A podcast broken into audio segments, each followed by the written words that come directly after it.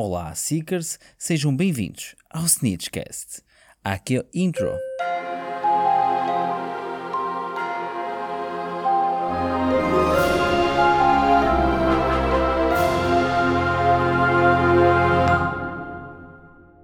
Então, Seekers, eu espero que esteja tudo bem com vocês. Espero que tenham gostado do último episódio do podcast. Foi um tema que eu achei até um pouco de outra dimensão, mas um, espero que tenham gostado. Eu também gostei bastante eh, e aprendi bastante sobre o tema em questão. Também aconteceu no nosso Instagram uma live no sábado. Falamos com o Rui, o Príncipe Misterioso, e também o Rodrigo, o Pottergraphy24. Uh, para quem ainda não conhece, sigam no Instagram e também no YouTube. Eles são criadores de conteúdos também sobre o mundo mágico de Harry Potter. Um, e já agora, passando já à publicidade, visto que o podcast é meu e quem está a fazer um, a live também sou eu, por isso vou promover-me aqui. Neste caso, vamos ter então uma live também uh, neste sábado, ok? Neste caso, no sábado em que vocês estão a ver, uh, a ver não, ver ou ouvir, depende, porque também temos os dois formatos em Spotify e também uh, no YouTube, podem ver a thumbnail também lá ok? Um, neste sentido, nós vamos também ter uma live, uma terceira edição do Snitch Live, um, que é então sobre, uh, vamos dizer, prospecção ou vamos dizer, a especulação sobre qual, qual ou quais serão os possíveis temas da nova série que uh, já foi anunciada, vamos assim dizer, com umas aspas, uh, que está em produção uh, pela parte da HBO Max e a Warner. Neste caso aqui vamos discutir esse assunto e eu quando digo nós, digo um seleto grupo de convidados. Estamos a falar de cinco convidados, neste caso aqui a um, The Magical Me, a Joana, a, a nossa Joana, vamos assim dizer, porque a The Magical Me já faz parte muito uh, deste, deste nosso projeto. Também temos um novo convidado, que são, neste caso aqui, uma, umas, que são duas, uh, são as herdeiras de Hogwarts. Um, depois também temos o Rodrigo novamente, o Potter Graffy, o Tiago, pelo Profeta de Hogwarts, e temos também o Sérgio, Sérgio Velhote, para quem não conhece é o Sérgio Assiste no YouTube, uh, que também já foi uh, um dos uh, donos do canal Plataforma 9 e 3 quartos sobre também conteúdo de Harry Potter. Por isso não se esqueçam, no sábado, dia 30 de janeiro, às 21 horas, começamos então o nosso live. Também peço e um, se vocês também o quiserem, não é? Uh, também podem participar connosco naquela live, tanto a comentar e um, participar no chat, como também abrirei algum espaço caso haja alguém interessado em participar também uh, na live, um, sendo também um dos convidados. Eu vou abrir também essa mesma possibilidade para vocês, Seekers, de também, se quiserem se juntar a nós e um, falarem e darem a vossa opinião de qual é que será o possível próximo tema da, da série uh, que uh, virá a sair um, ehm, no futuro sobre Harry Potter. Continuando então, o tema de hoje é escolas do mundo mágico. Então, pensam que só existia Hogwarts, Bonbonton e Durmstrang, que foram as escolas introduzidas eh, em Harry Potter. Também já conhecemos em Fantastic Beasts a escola de Ilvermorning, mas existem mais escolas para além dessas. E é por isso que eu hoje vou fazer um episódio apenas e exclusivamente das outras escolas que existem um, ao longo do globo. A primeira escola que vou falar então é a escola de Ilvermorning. Ilvermorning é uma escola americana de feitiçaria localizada no Monte Greylock, em Massa Massachusetts. Para quem gostou do último episódio, por eu dar muitas gafes a, a, a dizer nomes, não é? estes nomes assim mais complicados, hoje vai ser o vosso episódio. Uh, por exemplo, preparem a vossa pipoca, o que vocês costumam fazer quando vêm aqui os episódios do podcast, porque hoje vamos ter muitos, mas mesmo muitos nomes para o Miguel dar gafes. Mesmo que o Miguel tenha treinado os nomes, atenção, porque o Miguel treina os nomes para não parecer mal, para dar assim um aspecto profissional à coisa. Mas não dá para tudo, não é? Neste caso aqui, Ilvermorning foi fundada em 1627. Inicialmente era um barraco velho que só tinha dois professores e dois alunos, onde entre si formavam então uma família. Falamos então primeiro dos professores, que são, neste caso aqui, Isolt Sire e o seu marido James Stewart. Isolt era uma feiticeira irlandesa que emigrou um, para a América. James era um muggle um, e sim, era, era um muggle. Uh, um muggle ensina a magia. Né? Jacob, não estás sozinho, pá, não estás sozinho. Muito bem, neste caso aqui, os dois alunos eram os filhos adotivos do casal. que se dão pelo nome de Chadwick e Webster Booth. Isolde tinha a esperança que ambos os filhos fossem uh, convidados a ingressar em Hogwarts, mas o mesmo não aconteceu. E por essa mesma razão, uh, Isolde decidiu criar um, a Ilvermorny para conseguir ensinar uh, então os seus filhos adotivos. Eventualmente, a escola, passado algum tempo, conseguiu matricular mais alunos e o casal foi capaz de fornecer varinhas tanto para os filhos como também para os outros alunos. Uh, neste caso aqui, são aceitos alunos de toda a América do Norte um, e como também é referido, e, e, nós vemos isso em Hogwarts, também eh, são qualificados um, ehm, para entrar em cada uma das casas. Não as mesmas casas que temos em Hogwarts, porque em Hogwarts tem a ver com os fundadores da mesma, e aqui é semelhante à política que é usada em Hogwarts, mas isso eu vou falar um pouco mais à frente. Então, os alunos eram nativos, como eu disse, ehm, da parte americana.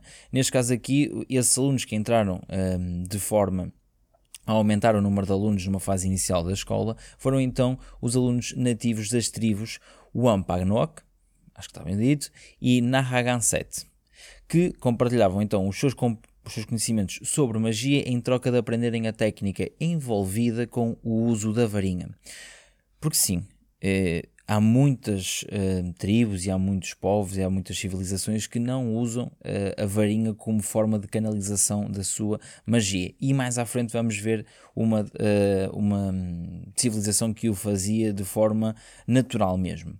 Uh, a magia, então, uh, nativa americana envolveu-se nas fundações de Ilvermorny devido a estas associações. Nos anos seguintes, a, a, escola cresceu ainda mais. Em 1634 já havia alunos para fazer competições entre casas. Por isso estão a ver então o boom que deu desde 1627 hum, a posterior depois para 1634. Não passaram 10 anos e a escola já tinha alunos suficientes para então fazer-lhe uma competição sobre casas. Por isso foi uma escola que foi aumentando progressivamente e com bons números. Uh, por um tempo a escola funcionou um, de forma diurna, onde James Isolt e os dois filhos adotivos eram os únicos residentes na casa. Entretanto, uh, e James uh, foram então, desta vez, pais, mas biológicos, de, um, ehm, um casal, vamos assim dizer, de gêmeos, um, ehm, que uh, o casal tinha então, entretanto, tido. Um, ehm, as notícias correm rápidas, um, as corujas andam aí de um lado para o outro, então uh, as, estas notícias chegaram muito rapidamente à Europa. E como bem sabem, como eu disse também anteriormente, a Isolt era uma feiticeira que uh, tinha naturalidade irlandesa. E a Isolt não é uma feiticeira qualquer. A Isolt é uma uh, descendente de Salazar Slytherin e que tinha como tia um nome de uma família que vocês muito provavelmente conhecem bastante bem. Então, a tia de Isolt era então Gormlaith Gaunt. Gormlaith não é um nome muito comum, mas Gaunt vocês já dão aí aquele turnzita aí na cabeça a dizer assim: eu conheço os Gaunt. Os Gaunt são da família, neste caso meia família, do, do Tom Riddle, não é? Uh, que uh, a posterior vemos então que é um herdeiro e também descendente de Salazar Slytherin.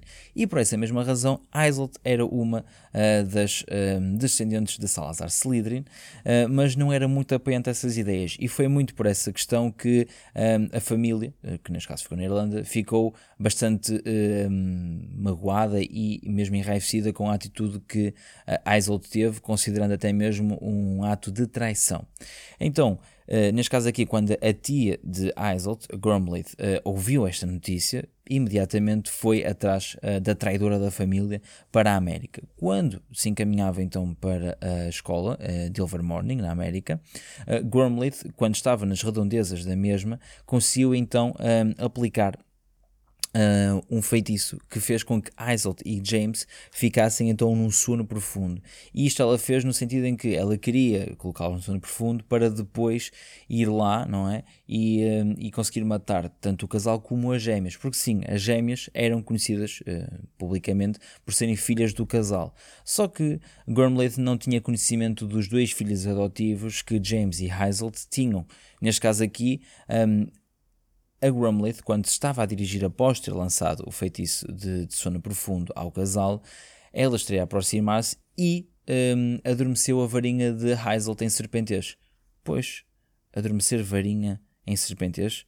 Aí, isto faz lembrar alguma coisa? A mim faz. Pois é, Heiselt tinha um, a varinha que Salazar Slytherin criou uh, na altura, enquanto ainda era professor em Hogwarts. Grumblade sabia dessa situação e adormeceu a varinha para que não pudesse então ter nenhum tipo de, de perigo, vamos assim considerar. Mas, uh, como eu disse, ela não tinha conhecimento das duas, uh, dos dois filhos, neste caso aqui, do casal. E com essa situação, uh, as duas varinhas dos filhos, neste caso, eram também feitas de, de, de, O seu núcleo era feito de chifre de serpente. E quando uh, Grumblade tentou, caso tentou, não, conseguiu efetuar então o adormecimento da varinha de, de Isold em serpentez, as outras duas varinhas automaticamente um, alertaram que havia perigo e neste sentido, Chadwick uh, e um, Webster apareceram. Chadwick então ficou a duelar com Grumblade, enquanto Webster tentou acordar uh, e James, mas não foi muito bem sucedido nessa mesma situação e decidiu então juntar a Webster para tentar ajudá-lo no duelo contra um, a Grumblade. Entretanto, os, um, o casal, neste caso aqui, Isolt e James, acabaram por acordar devido ao choro das gêmeas recém-nascidas. Enquanto James, uh, quando acordou, foi automaticamente proteger as bebés, Isolt tentou ajudar no duelo, mas como podem entender, foi um pouco uh, insuficiente, visto que a sua varinha já não estava a funcionar. No duelo, uh, toda a família foi levada então para um quarto e Isolt pediu ao seu falecido pai William um, que a ajudasse. E William pediu então ajuda a um velho amigo, que também tinha por seu nome William, uh, que matou então Grumblade e uh, dali em diante William e a sua família pertenceram então ao staff da Ilvermorning como equipa de segurança e manutenção dessa mesma escola. Após a morte de Grumblade, Isolt e James enterraram então a varinha de Isolt, que estava adormecida, e Isolt não saberia falar uh, serpentez, e neste caso aqui enterraram-na nos uh, terrenos fora do, da área da escola. Quando uh, fizeram essa situação, passado um ano, no mesmo local onde enterraram essa mesma varinha, uh, nasceu então uma árvore onde tentaram de toda e qualquer forma matar essa mesma árvore ou podá-la, mas não conseguiram. Alguns anos após essas tentativas, vieram então a descobrir que essa árvore detinha poderes e propriedades medicinais. No século XVIII, Ilvermorning tornou-se então um castelo de granito e mais professores foram então contratados para lidar com o número crescente de alunos. Nesse ponto, a escola havia se tornado então um colégio interno. Ilvermorning alcançou então a mesma reputação que outras escolas de magia, um, também o tinham, não é? E era muito notável a sua qualidade para a formação de jovens feiticeiros. Os fundadores esconderam por meio de encantamentos inteligentes um, a mesma escola, não é? Agora já tinha um, uma envergadura muito maior do que outrora e então fizeram com isso uh, que ela ficasse imperceptível uh, por nuvens, neste caso de nevoeiro, não é? Para que os muggles ou os no-mag, porque nós estamos na América, uh, não vissem uh, essa mesma escola. Os uniformes de Ilvermorning eram então azuis e cor de Amora. As cores homenageavam Isolt e James. Azul, porque era a cor favorita de Isolt, e agora uh, a cor de Amora, neste caso, é porque um, o James gostava de torta de cranberry. É, um é a cor favorita. O, a outra cor era porque um dos fundadores gostava de uma torta de amora. Epá, é bom. É sempre bom. Faz lembrar a, a Helga Hufflepuff, mas pronto. Assim, a escola uh, começou com apenas um casal, atuando como dois professores e dois filhos adotivos, um, e cada um deles então nomeou uma das escolas na altura da sua fundação. Neste caso aqui, Chadwick criou o Standardbird, que neste caso aqui um, favoreciam então os aventureiros. Depois Webster criou os Wampus, que favorecia os guerreiros. E Isolt criou então a Hornet Serpent, que favorecia os estudiosos. E o James, por fim, criou uh, o Pugwidge, acho que é assim que se diz, uh, que favorecia os curandeiros. Quando um estudante começasse então a sua uh, carreira académica, vamos assim considerar em Ilvermorning, um, o processo de seleção é um pouco diferente um, a Hogwarts. Em Hogwarts nós teríamos o chapéu selecionador que, por fins mágicos, iria um, escolher a casa ideal para a pessoa. Neste caso aqui era um pouco diferente. Os alunos iam para o salão nobre, uh, colocavam-se num sítio específico onde teriam um nó górdico, neste, górdico, peço desculpa, o nó górdio, que era um símbolo específico da escola, e no, colocado nesse sítio havia quatro estátuas, nas casas quatro mascotes de, das quatro casas, que iriam reagir caso pretendessem que a pessoa participasse, neste caso se juntasse à casa em questão. Neste caso aqui, eu posso-vos dar o exemplo que uh, a Hornet a Serpent uh, tinha um cristal na testa que brilhava, uh, no Wampus ele rugia, no Thunderbird ele batia as asas e na Pugwudgie, Pugwudgie esquecem que se diz, um, e ele erguia então a sua flecha. Os alunos mais velhos uh, assistiam a toda esta uh, cerimónia numa varanda circular no andar acima, uh, de onde estavam então os alunos do primeiro ano a serem selecionados para as casas.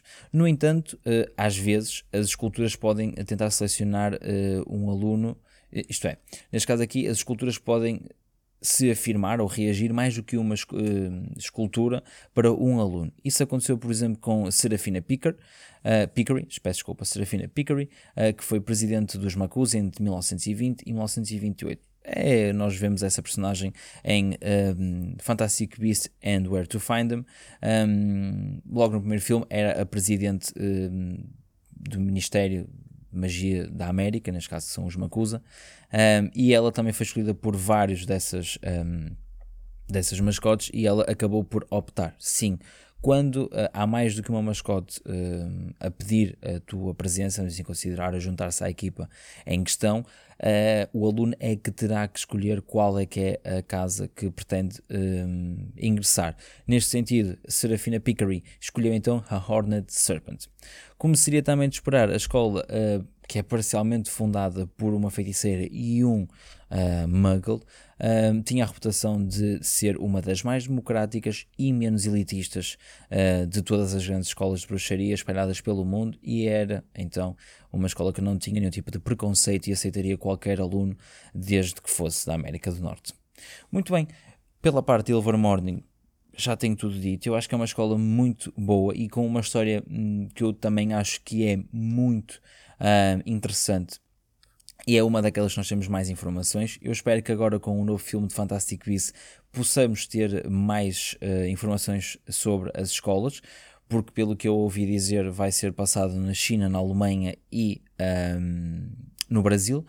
Por isso, nós uh, poderemos eventualmente a seguir neste podcast mencionar alguma escola da China, ou alguma escola do Brasil, ou uma escola que provavelmente estará no norte um, ehm, vamos assim dizer, no norte da Europa e que não sabe muito bem o sítio certo, mas olha, quem sabe poderá ser a Alemanha, não é? Nunca se sabe. Mas pronto, neste caso aqui uh, gosto bastante da escola de Ilvermorning, um, ehm, muito mais até mesmo pela história uh, e pela. Um, neste caso, pelo, pelo que os fundadores uh, praticam e regem nesta mesma escola.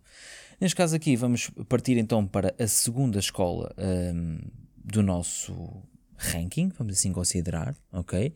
Que será o Castelo Bruxo. O Castelo Bruxo, a palavra é derivada, para quem não sabe, da palavra castelo, que significa castelo, e de bruxo, que curiosamente significa bruxo. E literalmente é traduzido por Castelo Bruxo. Hã? O Miguel dá grandes explicações, especialmente para nós que somos portugueses e percebemos o que é que é Castelo Bruxo. Hum?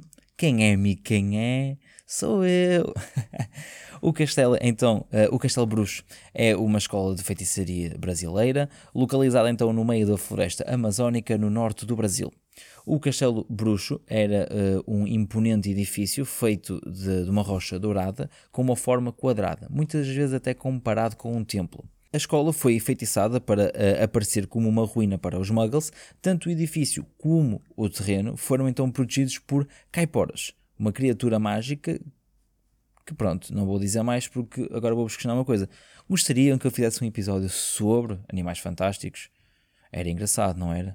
E sobre criaturas mágicas também. Provavelmente podem ter um no futuro. Por isso, vou deixar aqui as caiporas de fora sem explicação para depois nós vermos num episódio mais à frente. Está bem? Fica assim combinado, Sicar. Uhum. Os alunos então do Castelo Bruxo usavam túnicas verdes brilhantes com uns padrões uh, de linhas amarelas, com também havia, neste caso na altura, uh, os um, alunos do Castelo Bruxo um, eram todos e só selecionados sobre a América do Sul. Ilvermorning preocupava-se com a América do Norte e uh, o Castelo Bruxo preocupava-se então com a América do Sul. Neste caso aqui temos vários eventos que, que podemos falar sobre o Castelo Bruxo, em que temos bastantes interações, uh, principalmente entre uh, Hogwarts e o Castelo Bruxo. Por exemplo, no século XX, uh, enquanto Armando Dippet ainda era diretor em Hogwarts, o mesmo recebeu a diretora do Castelo Bruxo na altura, Benedita Dourado. Dippet reclamou que o Peeves era um caos uh, e a Benedita Dourada ofereceu-se para ajudar Dippet enviando-lhe algumas caiporas para ele ver o que, é que era realmente um problema. Por isso, já de antemão percebemos que as caiporas são criaturas mágicas bastante afáveis, uh, queridas e tranquilas, não é? Como é óbvio, Dippet recusou automaticamente a proposta e uh, a partir daí uh, decidiu que o Peeves afinal era um grande e fiel amigo e bastante, bastante bem comportado. Na década de 1980, Bill Weasley, um, então, neste caso aqui trocava correspondência com um aluno do Castelo Bruxo e até foi sugerido fazerem um intercâmbio, mas infelizmente a família Weasley não teria condições para pagar a viagem de Bill. Um, e pronto, o amiguito do Bill cá no Castelo Bruxo ficou bastante chateado e até enviou um presentinho envenenado para o Bill, que era um chapéu amaldiçoado que faz com que as orelhas do Bill murchassem, não é? Pronto, brincadeiras de miúdos uh, mágicos. Nós cá fazemos o toque à campainha e fugimos. E eles lá dão uh, chapéus uh, amaldiçoados. É tu lá também, é ela por ela, não é? Muito bem, no ano letivo de 1989 e 1990, a Lanza Alves mudou-se do Castelo Bruxo para Hogwarts, como também uma estudante então de intercâmbio. Os alunos do Castelo Bruxo eram especialmente avançados em herbologia e magiologia. O que é que é magiologia? É criaturas mágicas, só com um nome muito mais complicado para o Miguel dizer. Bendito sejas vós, que neste caso aqui Hagrid e Newt, por dizerem só apenas criaturas mágicas, uh, que é muito mais fácil do que magiosologia. Sim, Miguel leu isto tantas vezes que até já sabe dizer isto de cor quase. Magiosologia. Vocês percebem? Metem magia, depois zoologia. Zoologia. É, muito engraçado. É. Ah, é muito bem. Neste caso aqui, um, dentro do Castelo Bruxo. Uh, é as únicas informações que temos e mesmo assim já conseguimos comprovar que uh, no Brasil o ensino é muito na base da, da criatura mágica é, e, de, neste caso, da herbologia, é muito uma, uma especialização a nível natural dos nossos elementos naturais, o que é bastante bom, tem essa, essa diferenciação perante as outras. Muito bem, prosseguimos então para a próxima escola, falamos então agora de Bombaton. Exatamente, a escola que apaixonou todo o público masculino e também feminino em Harry Potter e o Cálice de Fogo, uh, mais o masculino devido às uh, senhoras, não é? Às meninas que uh, participavam então em todo o elenco que caracterizava a escola de Bombató e as meninas, porque pronto, são meninas bonitas, são muito finas e são muito giras e pronto, elas também gostam de ser muito amiguinhas umas das outras e pronto. Neste caso aqui, eu salvo o erro, pelo menos no que toca à caracterização dos filmes, não aparece nenhum elemento masculino em representação de Bobotom, mas sim, existem um, elementos masculinos dentro dos alunos uh, de Bombotom. Neste caso aqui, Bombotom, então, é uma escola que foi criada antes do ano de 1290. É uma escola de feitiçaria francesa localizada na montanha dos Pirineus, no sul da França.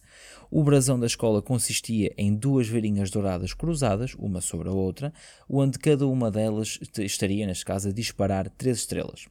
O Palácio de Beaumonton era um belo castelo, cercado por jardins majestosos e uma fonte magicamente criada a partir das montanhas circundantes. Durou mais ou menos 700 anos a ser construído todo este um, envolvimento a partir da escola. Na sala de jantar, um, ah, bem, sim, eu, eu vou já fazer aqui um disclaimer. Peço imensa, imensa desculpa estar a interromper a emissão uh, de informação neste sentido. Mas é assim, eu reclamei no, no episódio número 4, salvo erro, foi na altura do Natal. Ah, eu queria ter um, fadas e neve a cair. E agora vem aqui Bomotó e diz-me isto. Reparem bem nisto.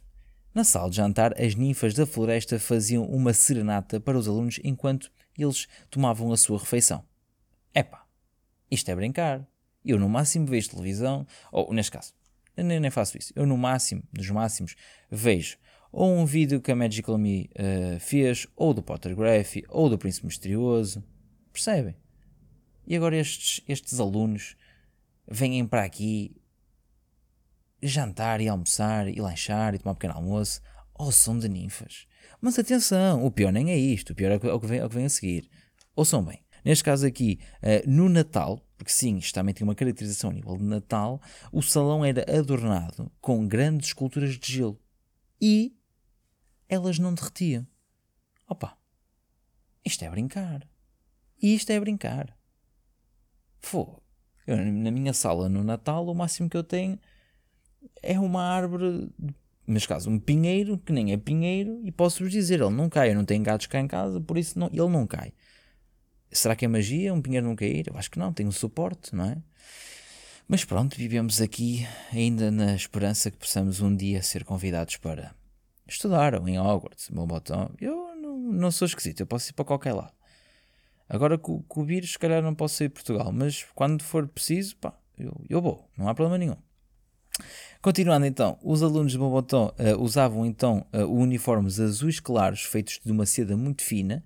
Um, também foram ensinados em que um, teriam que manter a posição de sentido enquanto o diretor uh, estivesse a atravessar a sala, uh, nas casos, nas ocasiões da refeição, e só se poderiam sentar quando o mesmo então se sentasse também na mesa. A escola recebeu então eh, muitos eh, dos seus alunos eh, referentes ao seu próprio país, da França, mas também aceitava alunos de muitos países da Europa. Um, um, exemplo será a Espanha, uh, outro Portugal, por exemplo, e outro, entre outros, neste caso nós temos aqui vários, temos a Holanda, Luxemburgo e a Bélgica. Não se sabe se uh, os alunos de outros países, tirando estes que eu acabei de mencionar, poderiam ser aceitos, mas nestes casos, destes países que eu falei, existe então uma certeza que eram aceitos. Por isso, tu que estás a ouvir desse lado e que vives em Portugal continental e, quiçá, nas ilhas, um, tu nunca na vida vais para Hogwarts, companheiro e companheira.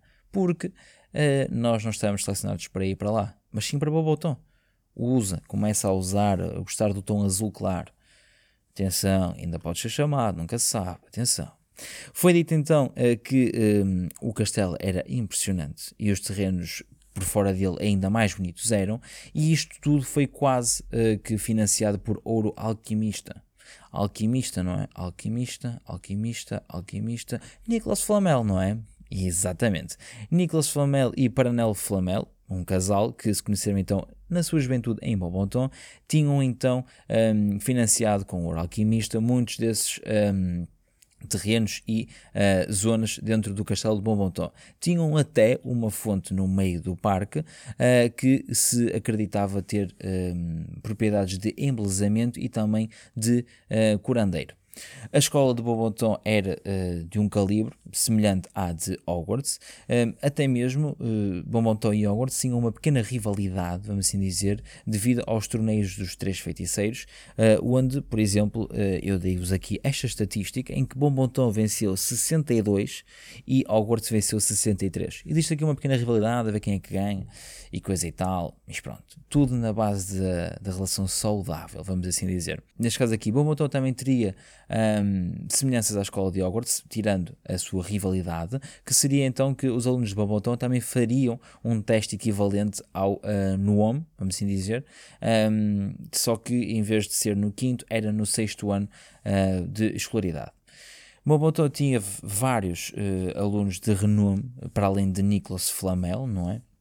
E, para, e, e, a sua esposa, a Paranel Flamel, um, alunos esses que posso enunciar, por exemplo, Vicente, uh, Vicente Duque, que escapou ao terror das invasões francesas, lançando um feitiço de ocultação do seu próprio pescoço, fingindo assim que estaria com um, a cabeça cortada, não é? E assim fazendo com que as pessoas pensassem que ele estivesse morto uh, e assim uh, conseguisse, vamos considerar, ultrapassar essa má fase.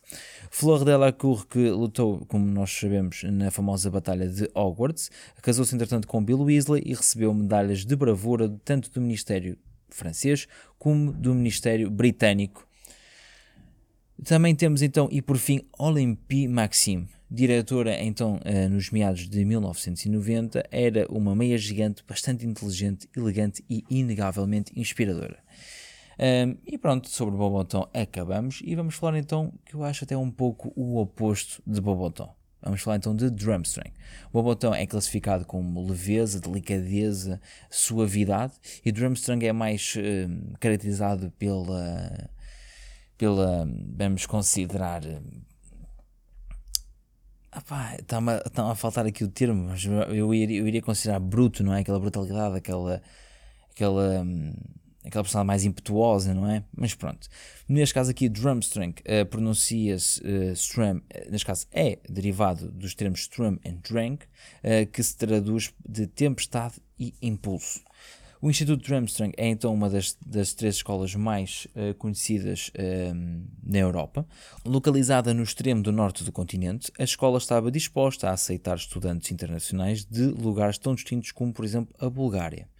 Tendo existido desde pelo menos eh, 1294, Durmstrang era notoriamente um, uma escola que apresentava as artes das trevas de uma forma proeminente no seu uh, currículo escolar. O castelo de Durmstrang tinha então quatro andares, um, era alto, mas não era assim. Um, muito uh, extensa, vamos assim dizer, ao que nos seus terrenos era o contrário. Eram terrenos bastante extensos e eram cercados por lagos e montanhas. Além disso, a escola era impossível de localizar, Drumstang escondeu, até à data, não é? O seu paradeiro à vista de todos. Provavelmente poderá localizar-se no sítio X, mas nunca sabe esse sítio. A situação é mesmo essa. Os alunos da escola usavam então mantos cor uh, vermelha sangue um, e chapéus de pele. Drumstring não admitia nascidos muggle, era também uma escola com um elitismo sobre pureza de sangue bastante elevado, mas certos alunos não uh, praticavam esse mesmo elitismo. O exemplo mais evidente que nós temos será o de Victor Crumb, em 1994, onde levou Hermione Granger, uma Mudblood, uh, ao Yule Ball, na altura do torneio dos Três Feiticeiros em Hogwarts. Drumstring então foi fundada, como eu tinha dito, na Idade Média, pela grande bruxa búlgara Nerida Volkanova, que serviu como diretora um, da escola na sua, neste caso, na sua primeira um, instância.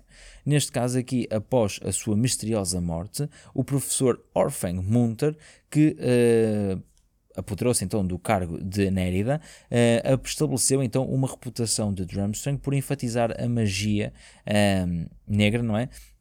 Como uma parte uh, impressionante do seu currículo. Nas décadas de 1880 e 1890, Gellert Grindelwald foi aceito então no Instituto de Drumstring. Embora a escola fosse orientada para as artes das trevas, as experiências de Gellert em magia negra foram consideradas um perigosas, vamos assim dizer, uh, para os alunos e uh, depois de algum tempo Drumsang não pôde mais ignorar os estudos perigosos que Grindelwald estaria a ter e acabou mesmo por expulsá-lo. Antes de ser expulso, ele esculpiu o cartão de visita da sua obsessão, que eram então as relíquias da morte, marcando então o símbolo das mesmas uh, numa parede da escola. Esta marca permaneceu lá durante muito tempo, depois da sua derrota. Após a sua derrota, eles quiseram então apagar essa mesma uh, marca, só que uh, Gellert embutiu de tal forma a marca na parede que esta não conseguiria ser removida. Gellert então foi apontado uh, na altura como o maior bruxo a ter uh, sido formado ou ter passado pela escola Drumstring. Neste caso aqui eu usei o termo passado porque ele não acabou os estudos lá, neste caso não acabou em lá nenhum os estudos. Em um, ehm, 1981, Igor Karkaroff, um comensal da morte para os nossos ouvintes brasileiros, ou devorador da morte, um, foi então absolvido uh, dos seus crimes, então traindo um, os mesmos, não é? os devoradores da morte, dando assim uh, informações sobre pessoas e uh, feiticeiros que estivessem envolvidos nessa mesma organização ao Ministério da Magia Britânico, subindo assim à posição de diretor um, de, de Drumstring. Neste caso aqui, ele insistiu em uh, cultivar uh, um ambiente governado pelo medo e pela intimidação aos seus alunos, levando muitos até a, um, a considerá-lo, vamos assim dizer, uma pessoa egoísta e sem princípios. Durante o seu uh, tempo, não é, em uh, Drumston como diretor, alguns alunos copiavam então o símbolo de Grindelwald nos seus livros e mochilas para uh, impressionar os outros, mas foram entre aspas, ensinados uma lição, presumivelmente numa forma de retribuição, não é? Eh, porque Karkaroff não queria uh, esse tipo de associações um, e acabou por castigar esses mesmos alunos. Uma curiosidade sobre Drumstring e também uh, um possível aluno, não sei, e digam-me o que é que acham desta mesma possibilidade, uh, Lúcius Malfoy. Uh, outro devorador da morte, considerou uh, efetivamente enviar Draco Malfoy para estudar em Drumstring. Provavelmente porque, um, devido ao elitismo e à sua atitude preconceituosa para com os Mudbloods, um, Lucius queria uh, juntar então o útil ao agradável e poderia ter um, ali um sítio onde o Draco uh, conseguisse ter um, uma, um toque com a arte negra muito grande e também ser uh, educado sobre uh, esse mesmo, essa mesma ideologia uh, da, do preconceito e do elitismo de sangue. Foi então essa a possível decisão de Lúcio Malfoy, mas nós sabemos que quem manda no casal é sempre a mulher. Narcisa indicou a Lúcio que não queria que ele fizesse isso, pois o filho iria ficar muito longe da família e Narcisa não queria isso. E o que é que Lúcio Malfoy fez? como aquele valentão de comensal da morte que ele é, hein? disse: Sim, senhor, eu, eu, o nosso filho vai para Hogwarts, então, tu, querida, tu pedes, nós, nós fazemos. Está bem? Está bem, tu. Se, se eu obedeço a um homem careca sem nariz, o que é que será uma mulher interessante e poderosa como tu? Por favor. Opa, é o que é. As mulheres, neste sentido aqui, ela levou a melhor sobre o, o Lúcius neste sentido. Foi então eh, durante também um, o reinado de Karkaroff como diretor que a reputação da escola piorou bastante, já que a insistência dele em deixar a atmosfera uh, da escola pelo medo e pela intimidação um, levou até muitos pais a retirarem os filhos de, da própria escola. Muito bem, e foi assim a história de Drumstring, e vamos passar agora para uma das escolas que nós não conhecemos. Vamos falar então da escola de Mahotokoro. É verdade, Mahotokoro. Hum, boa, Miguel. Sim, senhor. Gostei. Saiu mesmo suavezinho. Gostei. Muito bem. Mahotokoro é, é então uma junção, neste caso, de duas palavras japonesas, que é Maho, que seria, um, significaria, neste caso, magia, e Tokoro, que significaria lugar. O nome traduzido seria para lugar mágico ou lugar onde ocorre magia. Neste caso, a escola uh, é localizada uh, num dos pontos mais altos de Minami Hihojima, uma ilha vulcânica na região tropical do sul do Japão. Uh, descrito, como, descrito com um palácio ornamentado e requintado, feito de nefrite, uma pedra branca translúcida. Tanto a ilha quanto o palácio eram considerados inabitáveis para os muggles. Mahotokoro uh, foi possivelmente uma das escolas de uh, bruxaria mais antigas uh, de sempre, inclusive até foi apelidada como a Antiga. O Quidditch foi introduzido no Japão em Mahotokoro, uh, séculos atrás por um grupo de alunos de Hogwarts que uh, ficaram então perdidos durante uma tentativa de viajar o globo uh, em vassoura, só que correu mal bastante mal. Neste caso aqui, os alunos foram resgatados uh, por um grupo de funcionários da escola que uh, os vinham observando enquanto estavam a observar uh, os movimentos dos planetas. E eles permaneceram então como convidados o tempo suficiente para ensinar os japoneses os fundamentos do jogo. Um movimento que, sejamos muito sinceros, foi um erro da parte uh, deste grupo de alunos. E mais à frente eu vou explicar o porquê.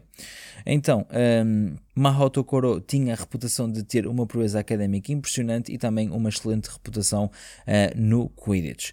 Os alunos uh, da escola uh, valorizavam as varinhas feitas de madeira de cerejeira e aqueles que as possuíssem eram considerados feiticeiros de alto nível de honra.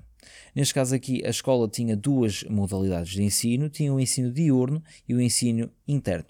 Isto é, os alunos a partir dos 7 até aos 11 faziam uh, o ensino diurno e a partir dos 11 faziam então o regime interno. Neste caso aqui, quando os alunos começavam uh, na escola e eles uh, recebiam as suas, os seus uniformes, não é? Que cresciam à medida que o feiticeiro também crescia, eram sempre proporcionais. E mudavam de cor conforme uh, o conhecimento e a experiência que o feiticeiro ganhava. A cor inicial seria o rosa e um, caso o feiticeiro obtivesse as melhores notas em todas as matérias da escola, um, o seu uniforme tornava-se então em uma cor dourada. Em contrapartida, qualquer aluno que traísse o código bruxo de magia japonês, neste caso, ou praticasse artes das trevas, resultaria em que o seu uniforme ficasse então branco, o que seria uh, uma denúncia sobre essa mesma situação e o aluno seria automaticamente expulso. Uh, como eu tinha dito anteriormente, Ma Hotokoro tinha uma reputação uh, bastante grande em Quidditch, e isto porque, vocês perguntam muito bem, exatamente esta situação é toda derivada ao facto de eles, um, primeiro, foi-lhes ensinado na altura pelos alunos de Hogwarts e eles jogavam em condições bastante hum, adversas, vamos assim dizer. E isso uh, é referido até aqui na Liga dos Campeões uh, de, mil, de, mil, de 2016, um, que foi ganha por uma equipa de Quidditch do Japão, os Toyashi Tengu atribuíram, então, neste caso aqui, um, a sua vitória, não é? E a sua qualidade como jogadores de Quidditch devido ao treino intenso que receberam em Koro, que uh, neste caso praticava uh, o, o desporto Quidditch uh, sobre um mar que às vezes era turbulento, em condições tempestuosas e também eram forçados a estar de olho não só nas Bludgers, mas também com os aviões da base aérea Muggle que tinham numa ilha vizinha. E isso fazia com que eles tivessem ou ficassem até com uma qualidade maior e acabassem por ganhar ganhar vários títulos. E pronto, foi assim a história de Mahoto Koro. Um, é, uma das, é uma das escolas que eu mais interesse teria de ver e até acho mais engraçada devido a, a, aos uniformes, às cores, percebem? Eles dão muito valor ao conhecimento e, e, e à qualidade do, do bruxo em si um, e fazem com que hum, a escola em si trabalhe para esse fim. O que também já é uma característica muito, muito grande no, nos países uh, da área da Ásia, que são muito focados no, é? na qualidade no ensino, e, e isso é bastante bom. Vamos então passar para a última escola deste episódio. Vamos falar então da Uagado. O pode ser então uma variante de Uangado, uma comuna no sudeste do Mali, ou Uagado, um nome do Império do Ghana, que estava localizado no que hoje é o sudoeste da Mauritânia e oeste do Mali. Também é possível que haja uma outra conotação que será derivado ao termo, e neste caso aqui à capital, uh, de Burkina Faso, Ouagadougou. Acho que é assim que se diz.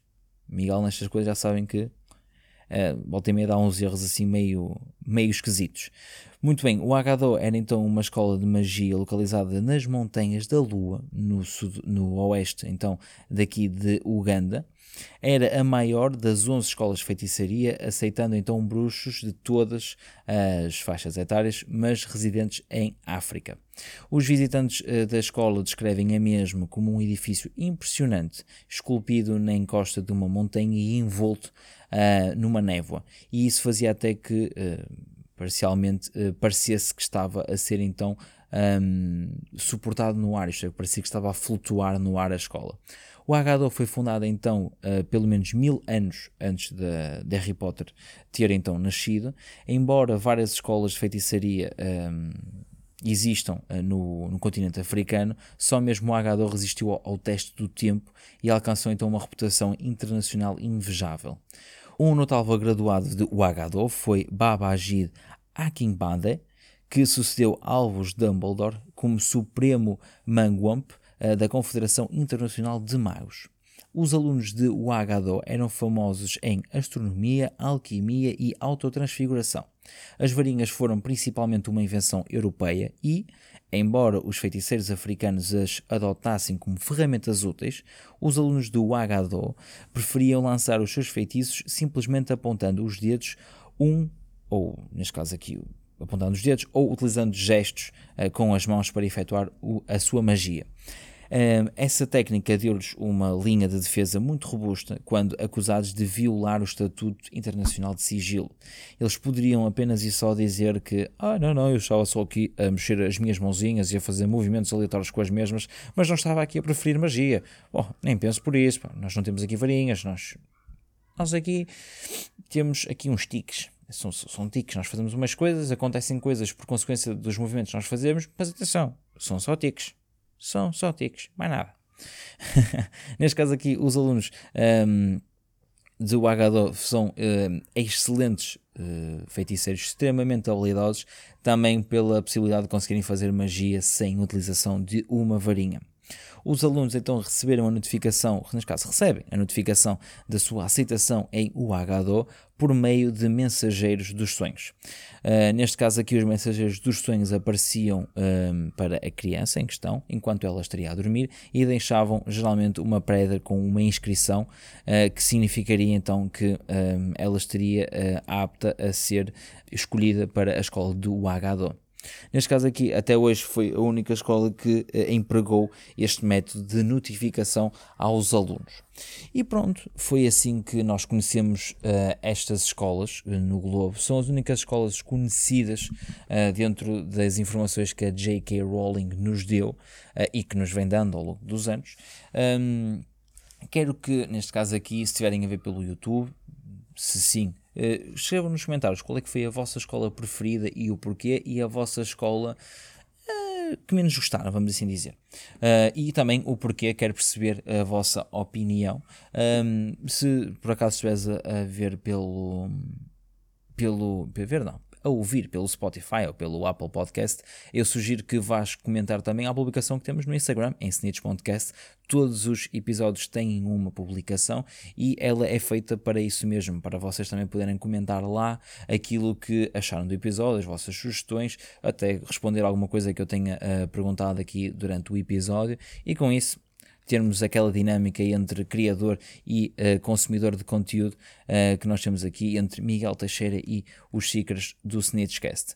Neste caso aqui, uh, volto a referir e volto a promover caso um, estejas a ouvir isto ainda no sábado, não é? Após sair às 18, uh, que vamos ter uma live às 21 horas, uma Snitch Live, a terceira edição da Snitch Live, uh, com cinco convidados muito ilustres. Neste caso aqui, vou voltar a referir a herdeira de Hogwarts, uh, The Magical Me, o, o Profeta de Hogwarts, Sérgio Velhote e Potter Graffy. Uh, conto com vocês, já sabem, espero que, hum, que não se esqueçam. Um, e vou fazer um último apelo a esta mesma situação. Não te esqueças, subscreve-nos no YouTube, segue-nos no Spotify e no Apple Podcast. E também não te esqueças de seguir o Instagram para não perderes nenhum tipo de atualização ao podcast, participares em quizzes e já sabes, estar sempre dentro de todas as novidades do mundo mágico que eu também vou partilhando uh, por lá para vos deixar completamente atualizados. Da minha parte é tudo, eu espero que tenham gostado e já sabem não sejam locards. Usem máscara. Nox.